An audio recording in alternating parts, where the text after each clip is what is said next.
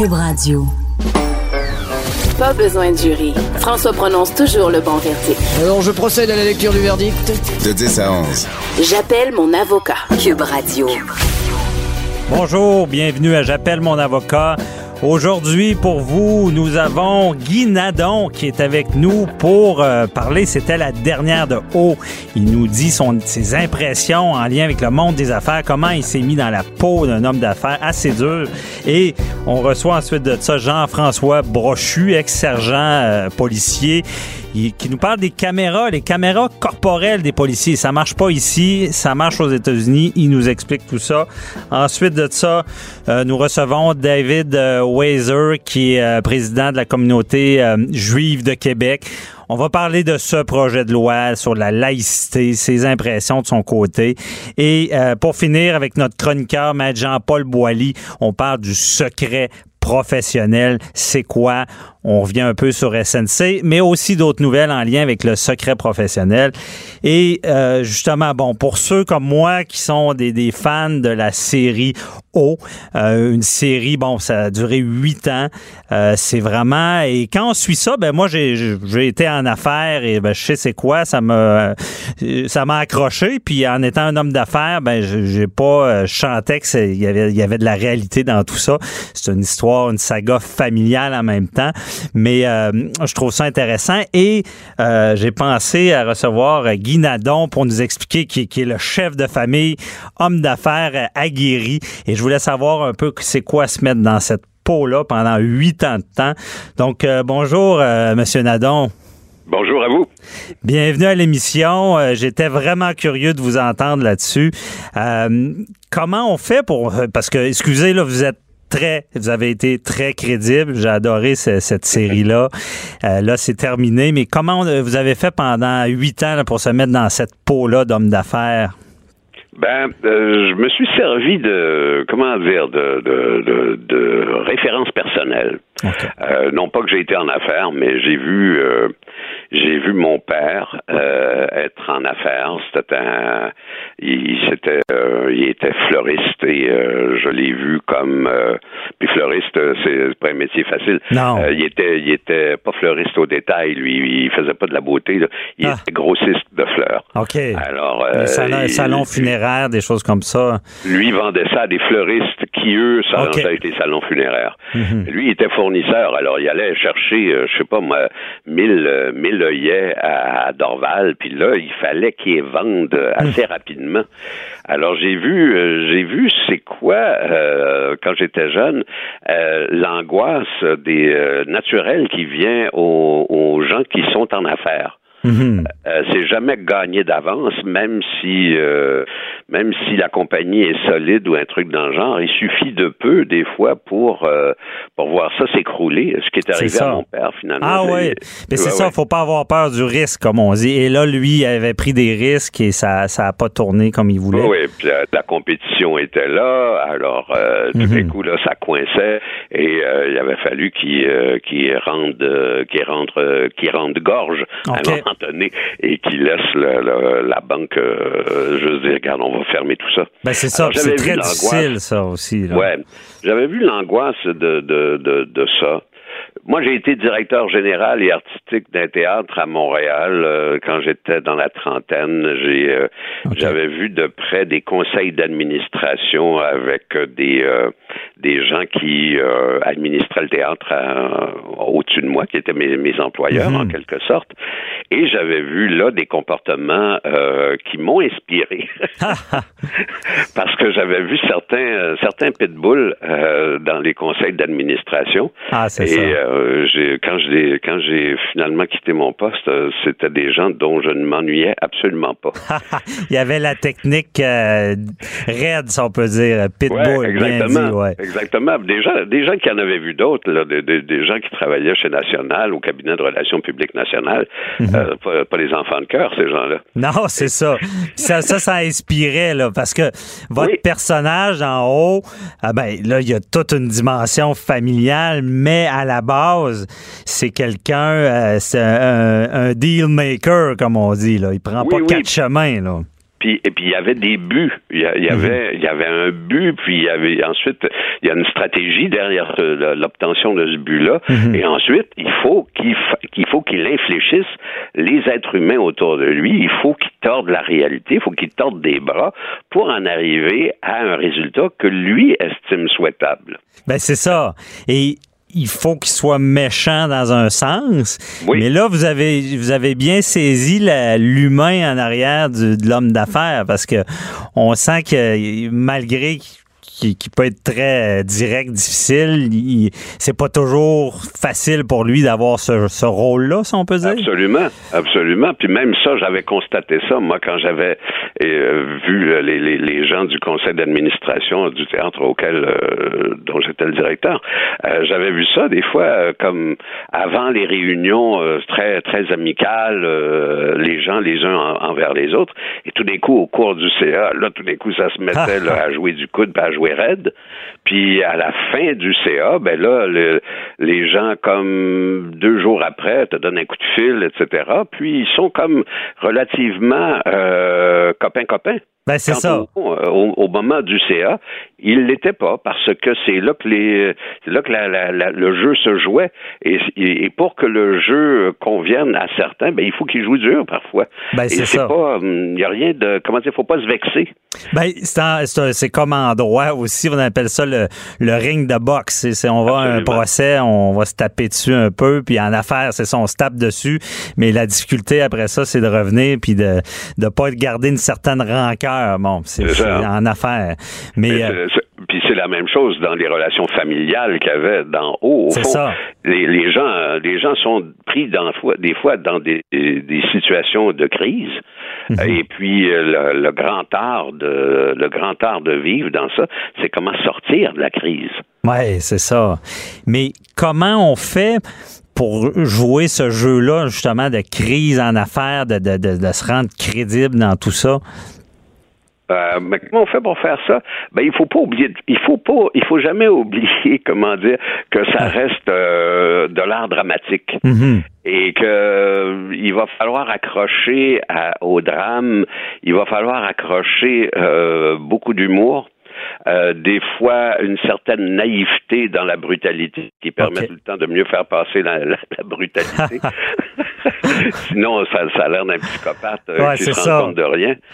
Alors, il, il fallait comme à la fois toujours garder ça en mémoire que ça restait euh, comme le but de ça, c'était d'intéresser et de plaire et d'accrocher le spectateur, puis en même temps euh, donner à ça un fond de de de, de, comme de réalité objective euh, et où les gens pouvaient reconnaître des fois euh, des choses qu'eux-mêmes avaient vécues lors de euh, je me rappelle tout le temps une fois j'avais été manger euh, dans un hôtel à Montréal il y avait une femme qui était là à- assise au bar elle me dit euh, elle me dit monsieur Nadon elle dit je vais juste vous dire elle dit je suis de passage elle dit moi elle dit je suis euh, D'une entreprise à Trois-Rivières puis elle dit, vous là, elle dit, vous êtes exactement ce que mon père était euh, lors des conseils d'administration, etc. Et là, j'avais fait, bon ben, ça là, ça veut dire qu'on colle. Ça veut dire qu'on colle à une réalité qui euh, qui est vécue euh, par euh, des gens qui s'y connaissent. Ben c'est ça. Puis moi, c'est ce que je trouve fascinant. Puis je fais, je fais une petite révélation. Je pense pas que ça lui dérangerait, mais il y a ma belle-mère qui a été, qui est une femme d'affaires aguerrie, que son père était un homme d'affaires aguerri également. Et des fois, elle m'a déjà dit, il- il me fait penser à mon père. Donc, Ouais. et vous aviez la, vous avez la, la crédibilité justement d'aller chercher ces gens d'affaires là qui ont vécu pour de vrai ce que vous jouez. Et C'est ce que je trouve intéressant. C'est pour ça que je voulais voir. Puis vous, des fois, on doit, avoir, on doit avoir le goût en jouant l'homme d'affaires de peut-être d'aller dans l'excès des fois, de, de faire le, le je sais pas comment dire, mais de, de, de mettre ça un peu plus à l'extrême, le, le, Euh, le oui. Ben oui, des fois, il faut comme souligner, il faut souligner le trait, des fois, de façon un peu plus marquée, euh, pour pour frapper l'imaginaire des gens, pour euh, pour euh, pour que ça, comment dire, pour que ça soulève en eux soit euh, l'approbation ou soit la désapprobation. Ouais, je comprends. Et euh, j'ai une question quiz euh, pour vous, M. Nadon. D'après votre perception de tout ça, est-ce que c'est bénéfique ou néfaste en affaires d'avoir un cœur, d'avoir des émotions? Ah, je pense que c'est, c'est, c'est à la fois bénéfique et à la fois néfaste. OK. Quand on est avec la famille, peut-être néfaste? Euh, oui, oui, oui. Euh, parfois, ben, c'est inévitable, par exemple. alors, les choix vont, resteront toujours émotionnels. Mhm. euh, les gens aussi rationnels qui, qui tentent d'être dans leur vie ou, ou dans leur vie ou bien dans euh, en affaires, les, les, choix demeurent essentiellement rationnels, euh, mm. irrationnels et émotionnels. Ben oui. C'est ça. Donc, il y a, un, un, peu irrationnel et aussi, ben, il faut se fier, j'imagine, c'est des gens instinctifs, un peu comme votre père aussi. Il faut, faut savoir prendre des risques, mais des fois, le risque euh, peut, peut ben mal tourner, si on peut dire si on, si on, savait euh, si on savait comment faire fonctionner euh, toutes ces entreprises là, ça ferait longtemps que toutes les entreprises euh, seraient réussies. Ben, c'est ça. Il y, a toujours un facteur de, de, comment dire, il y a toujours un facteur imprévisible dans ça. Ben oui.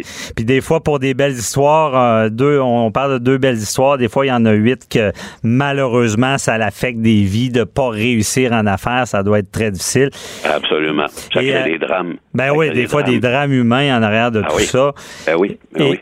Et euh, c'est ça, puis ce que j'ai vu justement la, dernière émission qui, qui, qui, vous montre un peu l'arrière-plan du tournage. Vous êtes devenu au final une famille aussi, euh, euh toute l'équipe de, de haut, là, les acteurs. Ouais. Ben oui, à force de se fréquenter euh, aussi longtemps, il faudrait vraiment être très sans cœur pour pas développer des liens affectifs avec ces gens-là. Ben oui. Ben, oui. ben non, c'est ça. Puis des fois, dans, dans, notre rôle, est-ce que euh, des fois on s'emporte un peu plus? Est-ce que dépendamment avec qui on joue?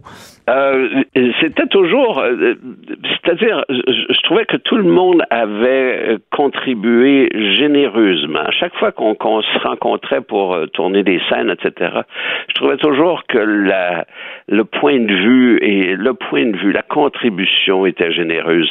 il y avait personne qui jouait, qui jouait paresseux dans ça. Mm-hmm. les gens, on, prenait plaisir, on prenait plaisir à, à, à proposer quelque chose et avoir l'autre rebondir.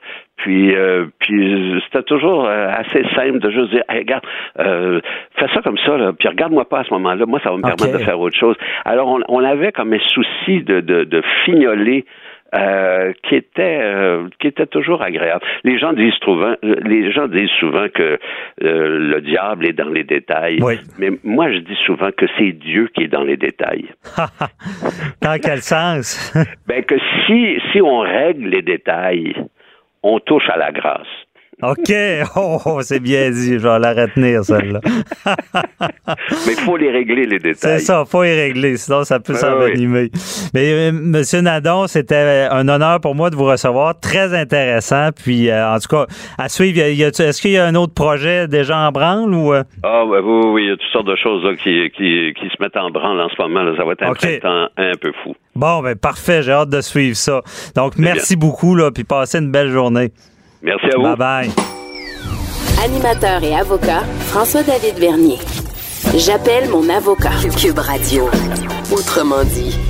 Bon, le travail des policiers, des fois, euh, bon, peut être contesté.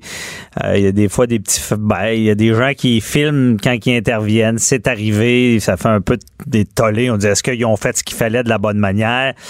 Euh, il y a les fameuses caméras corporelles. Bon, il y a eu un projet ici, euh, dans le bout de Montréal.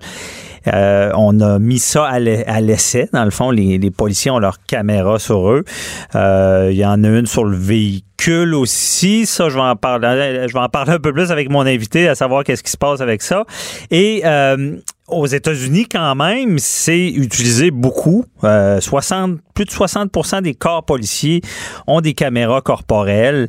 Euh, cependant, il y a eu une étude disant bon ben, que c'était peut-être pas euh, aussi efficace qu'on voulait parce que on se rendait compte que les policiers euh, on, ils faisaient pas tant de choses mal, mais ça servait beaucoup plus à condamner des prévenus qui pouvaient justement faire de l'entrave, qui, qui on, pouvait les prendre sur le fait avec ce genre de caméra là et ça pose beaucoup de questions. Est-ce que c'est bon? Est-ce que c'est mauvais? Euh, ben, à notre ère de technologie, là, les caméras sont partout. Et je reçois euh, Jean-François Brochu, qui est euh, ex-sergent de la Sûreté du Québec, analyste à LCN, pour nous expliquer tout ça. Bonjour, Jean-François. Bonjour, Maître Bernier. Bon, merci d'être là. On a besoin d'être éclairé. Euh, pas d'être filmé, ouais, peut-être d'être filmé aussi. Ouais, ça y est. OK, parfait. Euh, donc, euh, caméra corporelle des policiers, est-ce que c'est bon ou mauvais? Ben, garde, d'entrée de jeu, je vais te poser la question suivante. Est-ce que lorsque les tribunaux ont décidé que les policiers allaient interroger les suspects de meurtre ou de crimes graves sur vidéo, allaient filmer les interrogatoires, quel était l'objectif des tribunaux? L'objectif des, tribunaux, c'était d'avoir, d'être en mesure pour le juge de se faire une idée de comment ça s'était passé d'avoir plus de renseignements que simplement le témoignage du policier ou mhm. des policiers qui ont fait l'arrestation et l'interrogatoire. Donc, dans les cas très importants comme il y a une liste de crimes, là, mais dont les homicides, l'enregistrement de l'interrogatoire est obligatoire du début à la fin, pas seulement dans les parties intéressantes, du mhm. début à la fin. Et même certaines organisations comme la GRC ont poussé l'exercice plus loin. Les policiers, lorsqu'ils se rendent arrêter quelqu'un à son domicile ou à peu importe l'endroit, ils se rendent arrêter quelqu'un lors d'une arrestation planifiée, bien sûr, eh euh, pour, un, pour un crime majeur dont les meurtres, ben ils se, ils se font accompagner d'un policier qui va qui va filmer euh, toute l'intervention, qui va enregistrer l'intervention, de façon à ce que le juge soit du procès soit en mesure de se faire une meilleure idée sur la qualité de, du voir dire. C'est ça. on, part, on part du principe d'une image vaut mille mots. Ben, une image vaut mille mots. Alors donc, là, on va revenir aux, travailleurs, aux policiers dans, dans, le, dans le champ qui, lui, n'a pas la, n'a pas, ne procède pas à une arrestation planifiée, etc. Mhm. Là, il y a des conditions qui se posent. C'est certain que quand on regarde la caméra corporelle, il y a des avantages et des désavantages possibles pour le policier et pour le citoyen. Mais ça, c'est deux volets, là. Ouais, mais selon moi, dans l'ensemble, la caméra corporelle donne un avantage à la justice, non seulement aux policiers ou aux citoyens, mais à la justice, c'est-à-dire qu'elle permet à des mhm. tribunaux. C'est vrai que la caméra corporelle, dans plusieurs, dans la majorité des cas qui ont été analysés, euh, est à l'avantage du policier.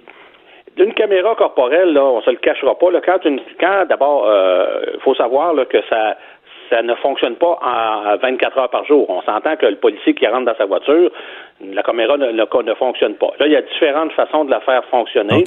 Différents systèmes qui font en sorte, par exemple, lorsque les clignotants de la voiture de police sont allumés, la caméra va s'allumer. Euh, lorsque le policier descend de son véhicule, il y a un petit bouton, il va la partir. Les, clignotants, c'est gyrophare, c'est ça? Gyrophare. OK, c'est bon. Alors là, il y a différentes façons, donc, qui fait en sorte que ça, que ça, à un moment donné, ça commence à enregistrer.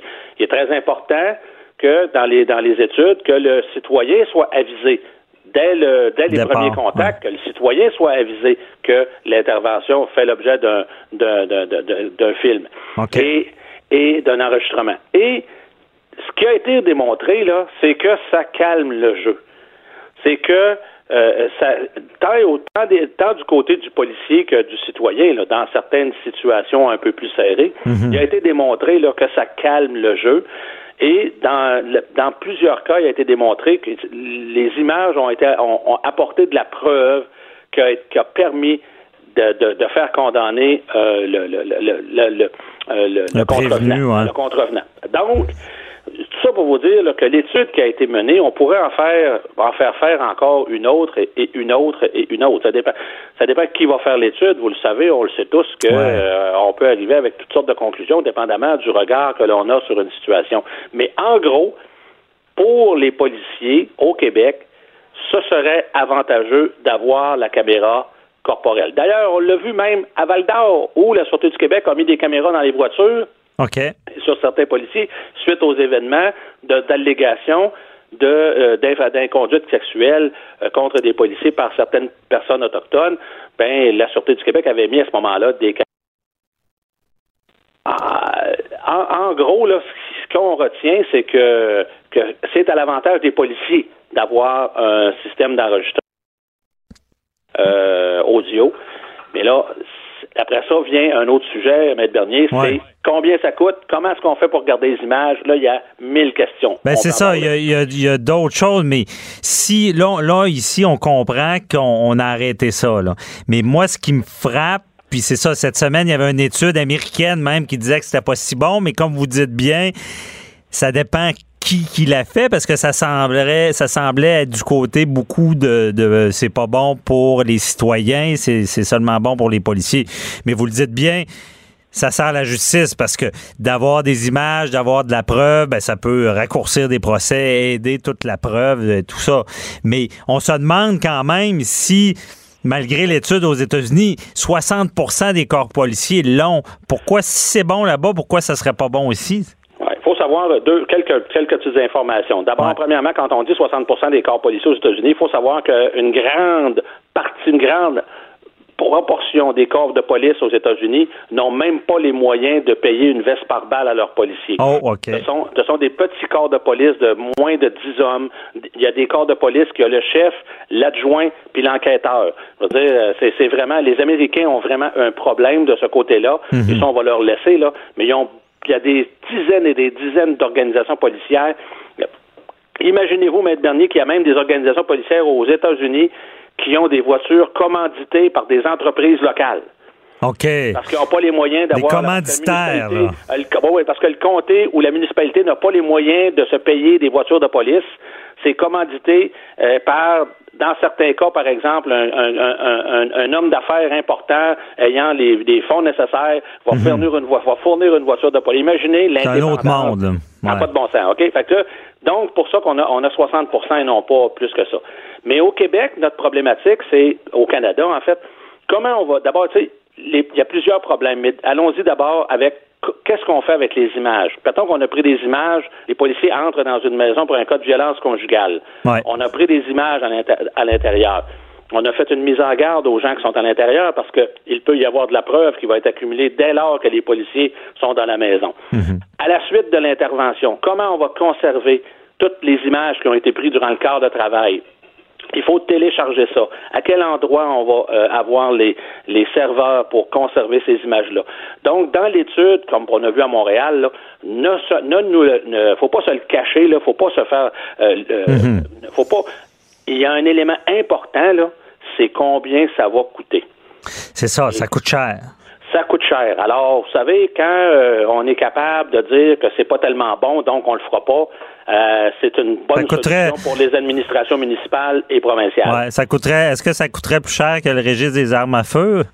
Ah, pour ceux qui connaissent votre position. Parlez-moi pas là-dessus. c'est ça.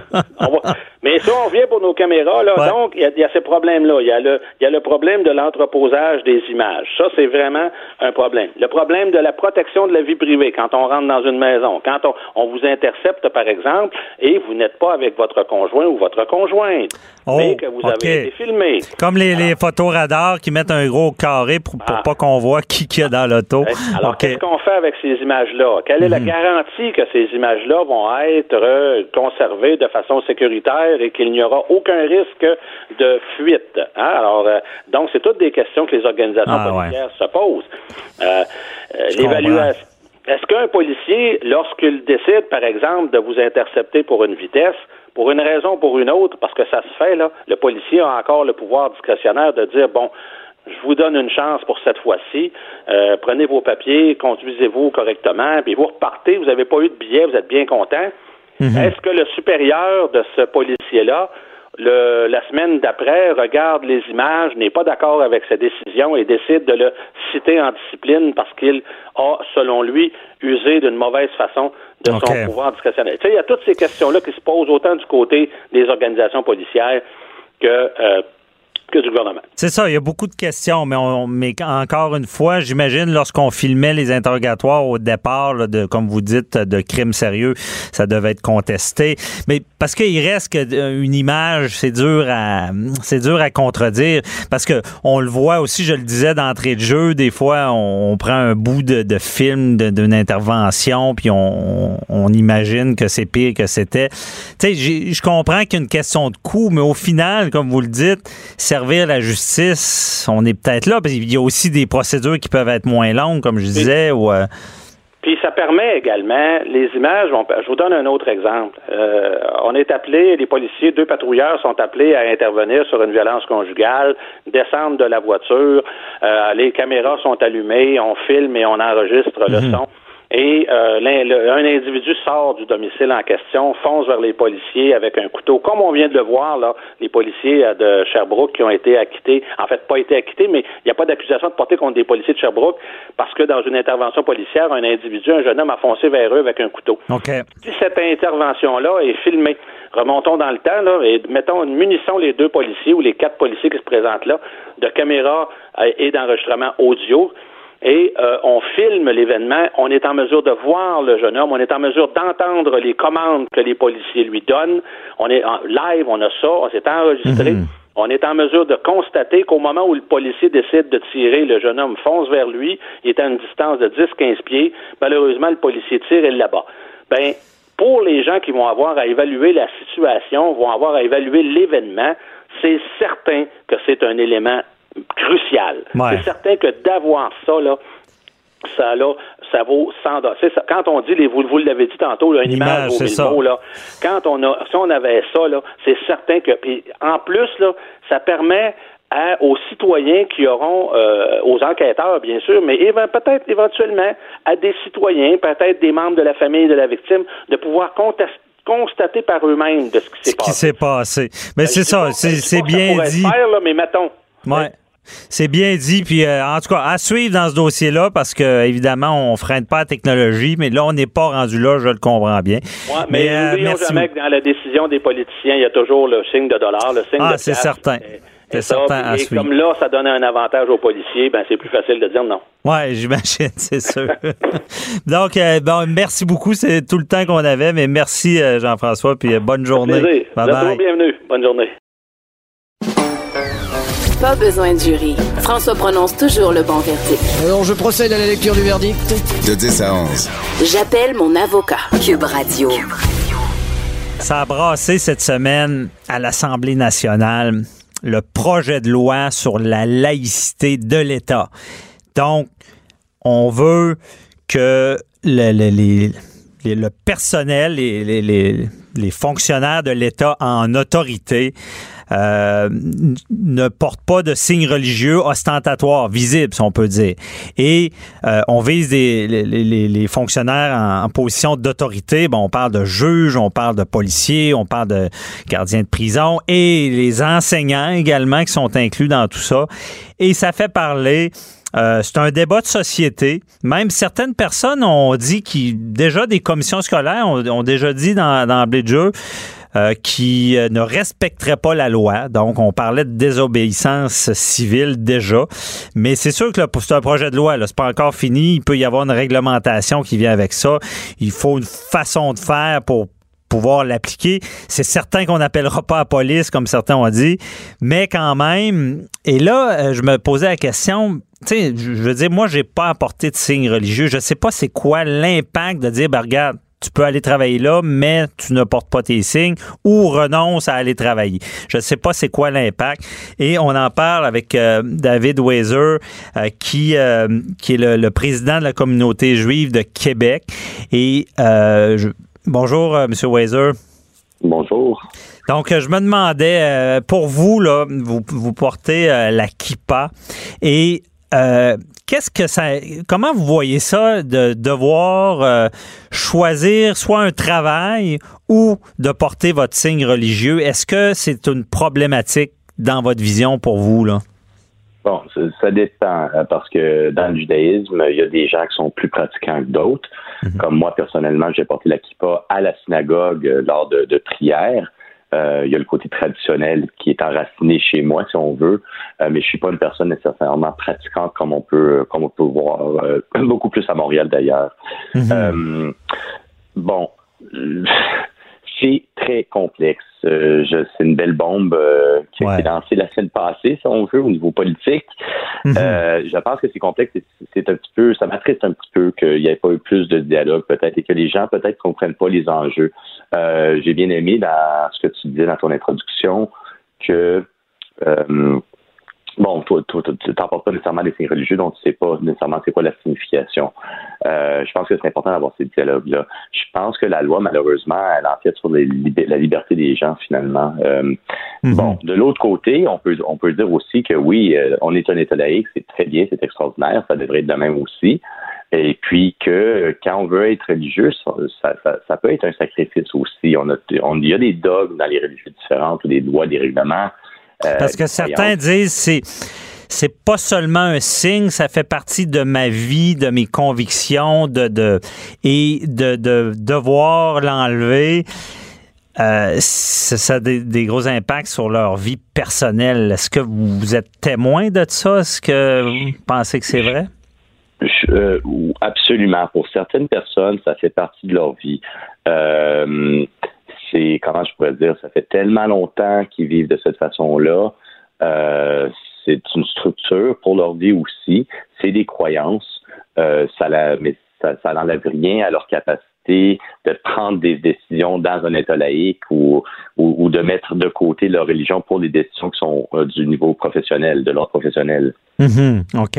Parce que on va parler de, de votre religion.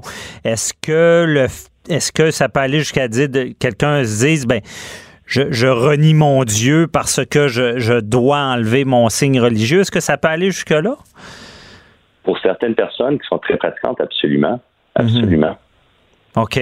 Ils peuvent vraiment penser que c'est une offense, là. Euh, vraiment, oui, oui. absolument. De toute façon, on pourrait avoir un débat là-dessus, mais c'est pas la question présentement. Mais oui, mhm. absolument. OK. Euh,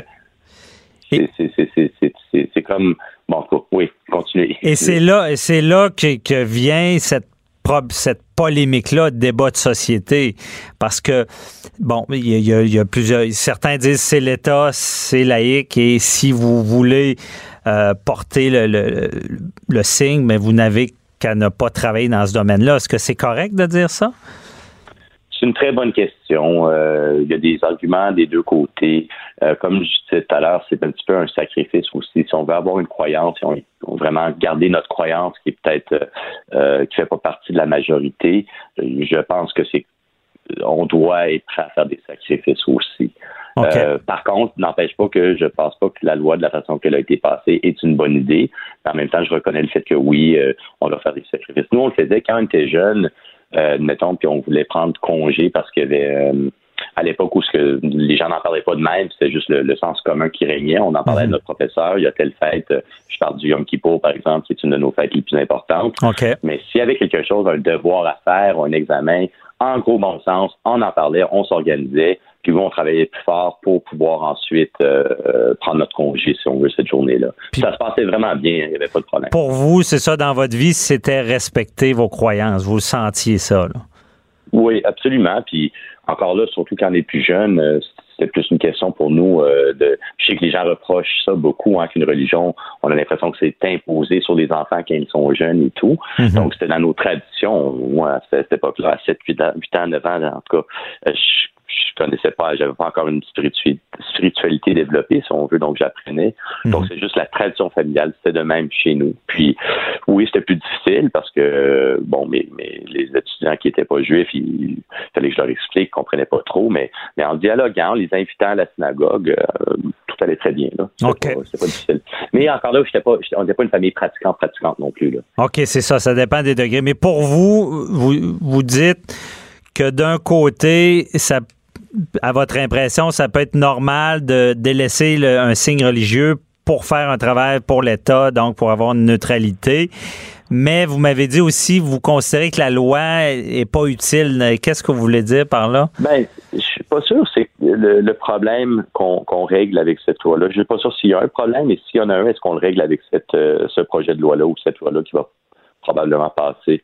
Qu'est-ce qu'on essaie, qu'est-ce qu'on va vraiment accomplir à part une, euh, je, trouve que d'un côté, du côté politique, euh, la CAC a dit qu'elle allait passer cette loi-là et ils l'ont fait, donc bravo pour ça. Hein, ils ont accompli quelque, une promesse. Mhm. Mais qu'est-ce que ça règle? C'est quoi le problème vraiment qu'on règle dans notre société? Puis ma crainte, c'est que ça, ça, ça, contribue à une espèce de sentiment de polarisation, comme on peut voir euh, aux États-Unis, par exemple. Ça, ça me fait peur. C'est triste un petit peu. On dirait qu'on recule. À la place de dialoguer, on monte, on, c'est nous, on est en train de construire un, mur, là. Les religieux d'un côté, les laïcs de l'autre, puis là, on va commencer à s'attaquer, là. OK, je comprends. Si vous vous dites c'est pas parce que pour vous, si vous voyez, qu'est-ce que vous pensez c'est quoi le problème finalement? Ben, certainement qu'il y, a, la peur de l'autre, ça c'est clair. Hein. On, entend parler beaucoup d'islamophobie euh, ces temps-ci. Mm-hmm. Euh, donc, il y a une peur. Il y a une peur qui est tout à fait normale. Hein. On, a, peur de l'inconnu. Euh, mais ce que j'ai, moi, j'ai peur qu'une loi de même, au lieu d'encourager le dialogue, ça, confirme les, les, peurs des gens, finalement. OK. Ça vient ajouter à cette peur-là. Puis, vous, vous dites qu'il peut y avoir l'écart, ça peut agrandir l'écart, si on peut dire. Exactement. Exactement. Parce que c'est ça, vous, vous êtes impliqué euh, avec Unité Québec. Unité Québec, je peux le dire, ben, je, vais le vulgariser à ma manière. Euh, vous avez été impliqué, exemple, pour un rassemblement de toutes les religions suite à la commémoration de l'attentat de la mosquée. Euh, et c'est vraiment, pour vous, il faut il faut se parler. Il il faut pas alimenter la différence, c'est ça. En fait, exactement. En fait, Unité Québec, oui, ça a été, si on veut, parti par des membres de, groupes religieux différents, mais mhm. c'est complètement un organisme ultra laïque. Euh, par contre, euh, on, donne un, environnement où les gens qui ont des croyances différentes, qui ont des, cultures différentes, qui viennent de groupes culturels différents, on leur donne un environnement où ils peuvent discuter, euh, échanger, apprendre à se connaître finalement. donc, mais, mais, mais, oui, à la base, c'est parti parce que des gens de groupes religieux on travaillait ensemble lors des euh, cérémonies de commémoration pour l'attentat à la mosquée, ou ensuite pour. En fait, c'est ça s'est développé lors de l'attentat à Pittsburgh. Euh, à Québec, on a eu à l'hôtel de ville une réception euh, où on a accueilli des gens de toutes les cultures, de tous les groupes religieux. Et c'est là qu'on a décidé de partir un, un organisme. Ben, puis ça, c'est quand même exceptionnel, c'est bienvenu, mais ça nous, ça nous rappelle peut-être aussi le débat, parce que là, vous, vous êtes des communautés qui, qui, veulent vivre ensemble avec des différents. Mais d'après vous, est-ce que, exemple, bon, euh, vous, êtes juif euh, et vous vous rendez compte que le, le juge devant lequel vous êtes et qui va décider une partie de votre vie est musulman. Avec votre expérience de ce, regroupement-là, est-ce que des, gens plus extrêmes, est-ce que ça pourrait déranger un juif qui est plus à l'extrême que l'autre personne soit musulman? Ben, d'un, j'ai pas l'impression, là, puis j'espère que je parle pas à travers mon chapeau, mais j'ai pas l'impression qu'une personne religieuse euh, extrémiste euh, soit dans un poste de même d'autorité de toute façon.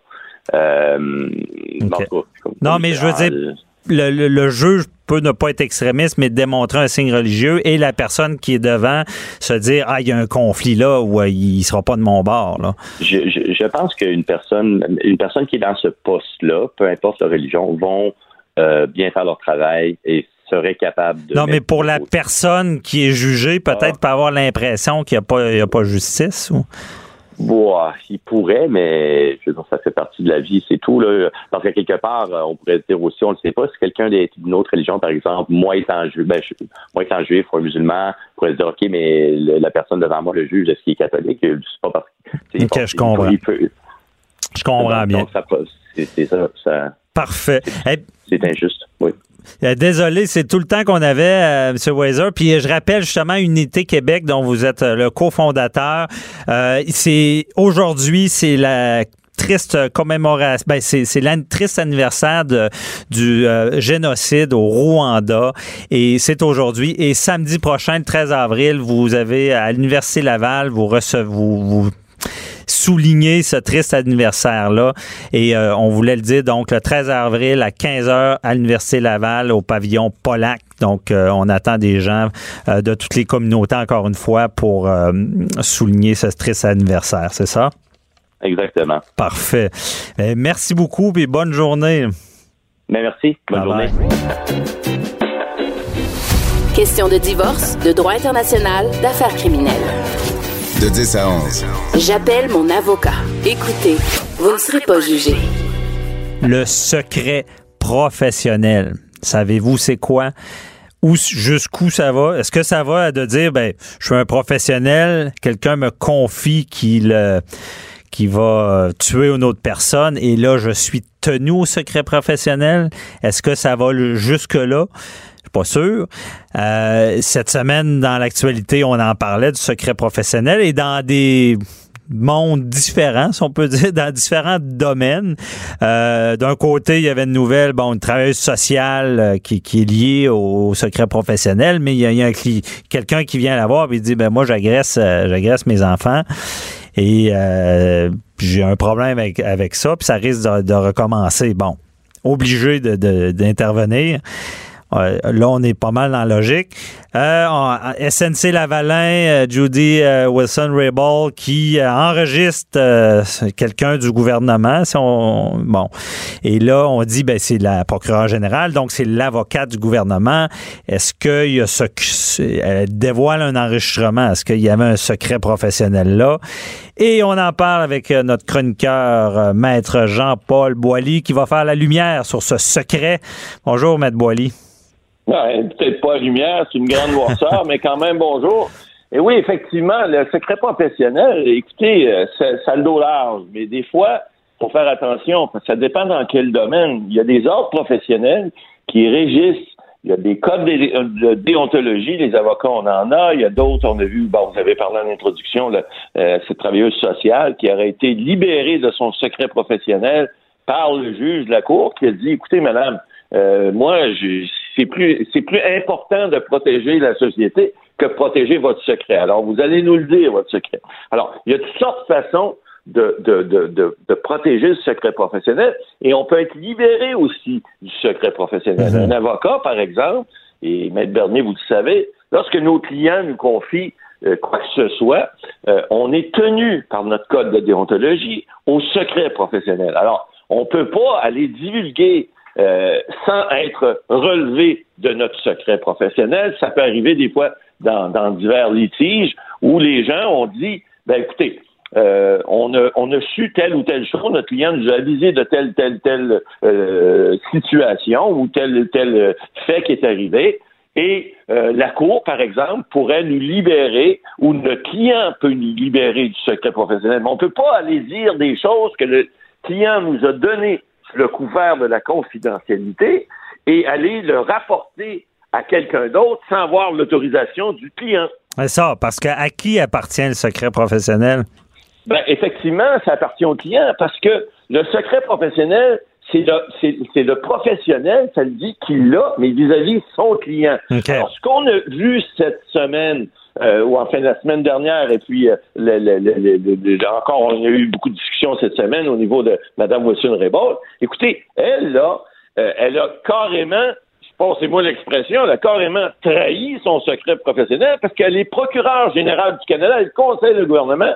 Elle est avec, elle est en conversation, imaginez-vous, avec le plus haut fonctionnaire du gouvernement, le greffier du conseil privé, M. Vernick, et puis elle ne lui dit pas non seulement qu'elle l'enregistre, parce que là, on va parler d'enregistrement un petit peu plus tard, mais hmm. est-ce qu'on peut s'enregistrer ou pas? On y reviendra. Mais elle ne lui dit pas. Et puis, c'est sous le couvert du, procureur général. Elle, lui, il lui dit, évidemment, c'est comme le client, hein, le, gouvernement, c'est son client.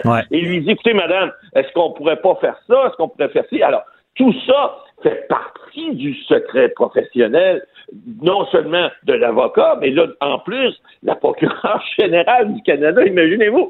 Puis elle, elle décide, ah ben non, je fais pas ça souvent, mais je vais l'enregistrer des fois que j'en aurais besoin.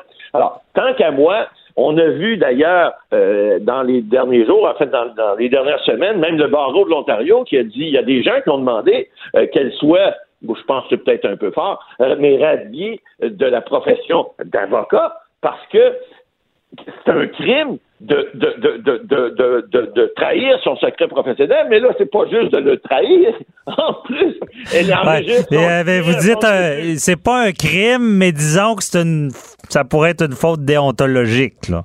Ah oui, puis c'est fort comme faute déontologique parce que là, on, on enregistre, non seulement on trahit le secret professionnel, mais on enregistre le client à son insu. Puis là, on, on peut en discuter de l'enregistrement. Parce que d'habitude, le client, on est supposé travailler pour et non contre. Ça, ça ben, ressemble un peu à ça.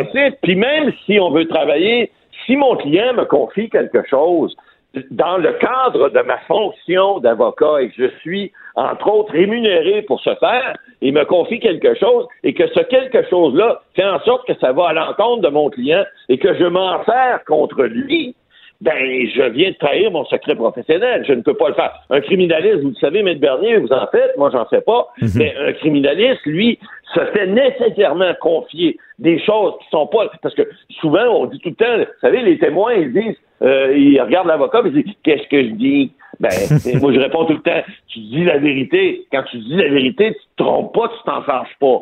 Mais il y a des gens, je parle, je dis pas que les gens criminels, c'est des menteurs, mais vous savez, la preuve doit être faite par la couronne, donc l'accusé n'a pas besoin de, de, de s'auto euh, incriminer.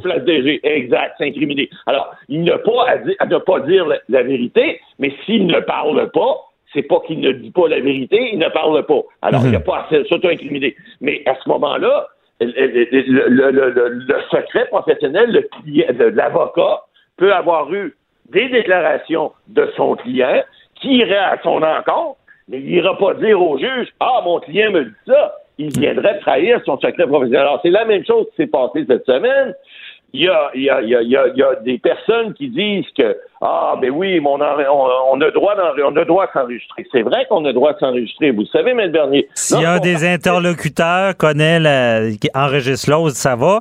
Un tiers, par contre, ne peut pas enregistrer deux personnes. Si là, c'est criminel s'il n'y a pas de mandat. Bon, c'est ça la, règle. S'il n'y a pas de mandat au criminel ou s'il n'y a pas l'autorisation euh, des, des, personnes concernées. Ah, Effectivement. Mais, mais, si on enregistre quelqu'un à son insu, en plus, on est le procureur général du Canada, excusez-moi, j'ai mon voyage.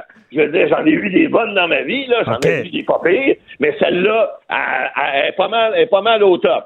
C'est, une des bonnes que j'ai eues. Mais peut-être trop, celle-là, là. Ben, peut-être trop. Écoutez, je comprends la pauvre petite, là, parce qu'on on, fait depuis des semaines la, petite vie de Judy, là, mais ça, on à un moment donné, il y a, y a bien beau faire ce qu'on appelle en anglais du self-serving evidence, on essaie de se faire une preuve qui va être pour nous, mais il y a toujours bien des limites à respecter. Elle est avocate, la madame. Puis là, on a fait un gros splash en disant, ah, y a, y a, ils l'ont mis dehors du caucus. Excusez-moi, mais moi, si j'avais été à sa place, ça aurait été à coup de pied dans, euh, ouais, au départ parce que, ben écoutez, tu peux pas garder une confiance de quelqu'un qui fait des affaires de main. Tu t'enregistres. Mais, bon mais c'est bizarre parce qu'il était quand même conseillé par un juge. C'est ça que je trouve. Parce que, Maître Boily, qu'est-ce que ça lui a donné de plus, cet enregistrement-là? C'est ça que j'ai, comme on ben, dit en bon québécois, j'ai manqué un meeting là-dessus. Ben, moi, à, quoi ça a servi, cet enregistrement-là? Ben, que ça, a servi à se tirer dans le pied. Ça a servi à montrer que cette dame-là, que je pensais qu'elle avait une jugeote plus, plus grande que ça, elle en a moins que je pense, parce que là, elle a tellement voulu se couvrir qu'elle s'est couverte de ridicule. Parce que en, faisant ça, elle démontre qu'elle se fout des règles, elle se fout du secret professionnel, elle se fout carrément en enregistrant quelqu'un à son insu. Euh, je veux dire, comment tu peux garder confiance d'une personne comme ça? Moi, je, je puis ça n'a rien à voir parce que c'est une femme. Ça aurait été un homme. Je prenais la ministre Jolie cette semaine, elle disait, c'est pas une question de, de, de, de, d'anti-féminisme, de sexisme. Je veux dire, n'importe qui qui aurait fait ça, mérite pas la confiance des gens qui sont autour. Écoutez, là, vous, comme, vous avez une fonction officielle qui est plus que ministérielle ordinaire, vous êtes mhm. procureur général du Canada, puis vous faites quelque chose comme ça, ça. C'est mal vu, puis on, va aller plus loin. J'ai entendu ça cette semaine, certains euh, analystes disaient, bon, c'est une personne qui, qui devrait se, se faire approcher euh, par d'autres partis. Là, je, je, fais appel à votre expérience euh, politique. Est-ce qu'on veut quelqu'un comme ça dans son parti, même si ben, elle a une bonne notoriété là, en, Colombie-Britannique? Est-ce que si on a un chef, on a-tu peur ou on la veut dans notre ben, équipe? Ben, j'ai vu quelqu'un de, de, de, BC, de Colombie-Britannique, cette semaine euh, aux informations qui disait on l'apprendrait au niveau du, du, NPD. Alors, on l'apprendrait tout de suite demain matin. Moi, euh, je. Ben moi, t'as le chef, je, sais pas, j'aurais peur un petit peu. J'aurais peur. Moi, moi, j'y toucherais pas avec des baguettes. C'est quelque chose qui, qui c'est inacceptable, c'est contagieux. Mais parce que là, en politique, la loyauté, c'est, me semble, c'est ben, important, non?